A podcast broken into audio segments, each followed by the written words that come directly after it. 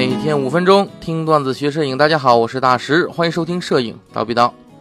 昨天我在网上呢看到一个视频博主啊，他这个发了一个视频，是什么意思呢？他对比了一个呃富士的 X 一百 F，然后与这个 ED X 二，它同时使用闪光灯高速同步之后，哎，这个 X 一百 F 啊比 ED X 二的闪光灯这个补光的那个主光源啊，应该是要亮一些。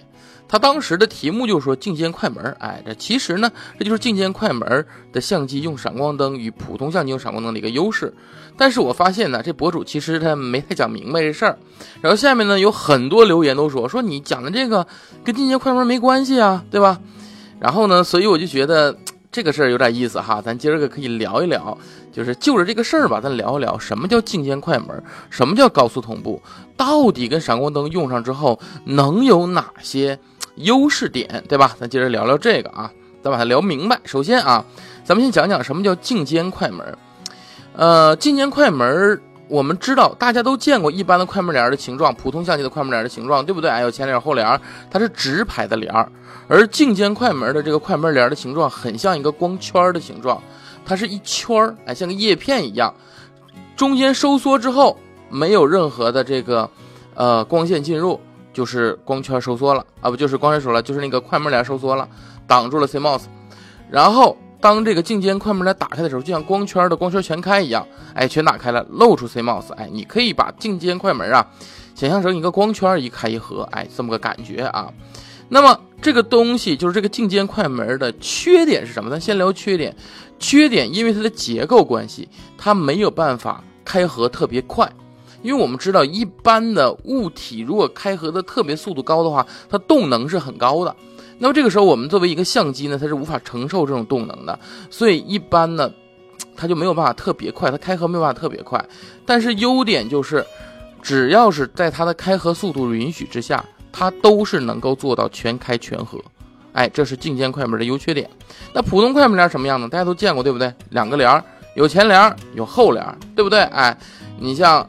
两个帘一拍照的时候，前帘后帘分别打开，然后 CMOS 露出，对不对？哎，然后拍完照之后，前帘后帘分别关闭，哎，这个 CMOS 挡住，对，这就是我们现在常用的这种快门帘。但这种普普通快门帘有个大最大优点，就是它能实现高速快门。怎么做呢？你像我们常见的什么八千分之一秒的快门速度，对吧？四千分之一秒快门速，速度，它就真的是在八千分之一秒里边的曝光时间。那你想想，这个如果这个。快门帘要开关的时间只有在八千分之一秒，这多大的动能啊！是不是相机承受不了？那怎么办呢？很简单，它不全开合，它呀是分一个前帘和后帘，这不是？如果你使用高速快门的时候，它前帘和后帘分别只开启一半儿哎，可能一半不到啊，咱就形容成一半只露出了 CMOS 的一个小部分。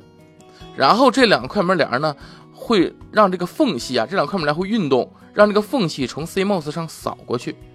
也就是说，所谓的高速快门是我们的呃快门帘不全开合了，它开合一部分，然后上下扫，这样子的话，那么就让我们这个能实现高速的一个呃曝光时间，同时呢又不是有过大的动能。但这个就有个问题了，如果你使用闪光灯遇到这个情况，那你想我闪光灯啪闪一下，对吧？我闪一下的时候，你快门帘是个什么形状？有一半被挡住了，对不对？因为它是高速快门之下，它不就是形成一个小缝隙，然后一点扫过 CMOS 吗？是吧？我闪光灯闪的那一瞬间，它可能才扫了一半或者一点儿，没扫全，那出来照片会是什么样？上边亮，下面暗，对不对？或者一部分亮，一部分暗，因为有快门帘挡住了一部分曝光。所以呢，现在目前的闪光灯高速同步支持高速同步，它都有两种方式。第一种就相当于常亮灯的常亮，滋滋滋常亮，然后这个时候呢。功率就低了，对不对？你想一个普通的正常瞬时间闪光的闪光灯，它的功率得多高啊？它变成常亮的功率得多低呀，对不对？哎，现在呢更普遍的一种呢，用的是类类似频闪的方式，就是每当快门帘过 CMOS 的这一瞬间，过一次闪一次，过一次闪一次，过一次闪一次，这个时候就能够在高速同步之下，也让你的 CMOS 能够把闪光灯的闪光给它照全了。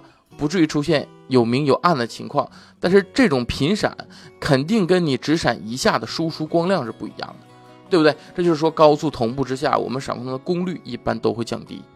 但是这种频闪的高速同步已经是我们目前大大家都在常用的高速同步方法了啊，也是能够常用的最多的方法，也是最合适的方法。所以这个时候呢，我们再来看看，如果你用静间快门的话，它就没有高速同步。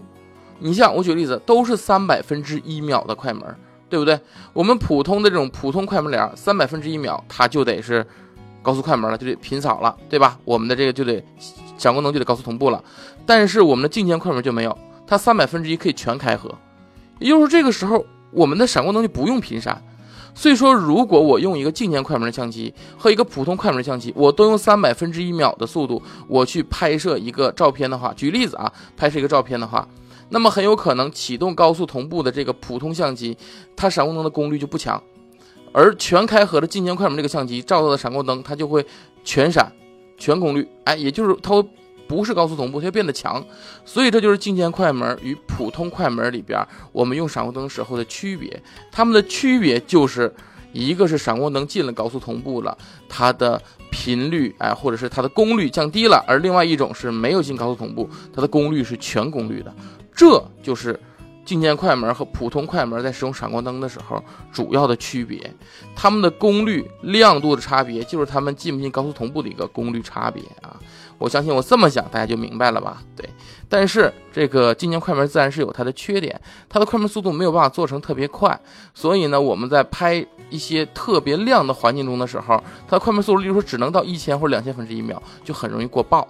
所以呢，有很多的现在的相机是镜前快门的机械加电子快门，啊，就全开之后靠电子的屏蔽，哎，来实现的啊，这也是后续的一种方式。但这种情况下呢，跟我们闪光灯的。使用就没有什么特别大的关系了，所以大家只要知道静电快门和普通快门对闪光灯高速同步的应用就行了。那么好，今天我们讲了解了一下，最好知道什么叫做闪光灯的高速同步，也了解了闪光灯的高速同步之后，它的功率会降低，对不对？哎，那么如果想要了解更多闪光灯的知识呢，可以在明天晚上有一节免费的闪光灯的公开课，这个课的主题呢就是旗袍，哎，我们如何用闪光灯拍出旗袍风啊，类似室内的主题。好，那么想要听课的话，在我们蜂鸟微课堂的微信号上回复“旗袍”两个汉字啊，回复“旗袍”两个汉字就。能跳出报名链接了，那么你就能报名这套课程，来更多的看如何使用闪光灯，能够对旗袍风哎拍出一个有氛围感的闪光灯照片。好，那么我们本期就到这里，咱们下期见。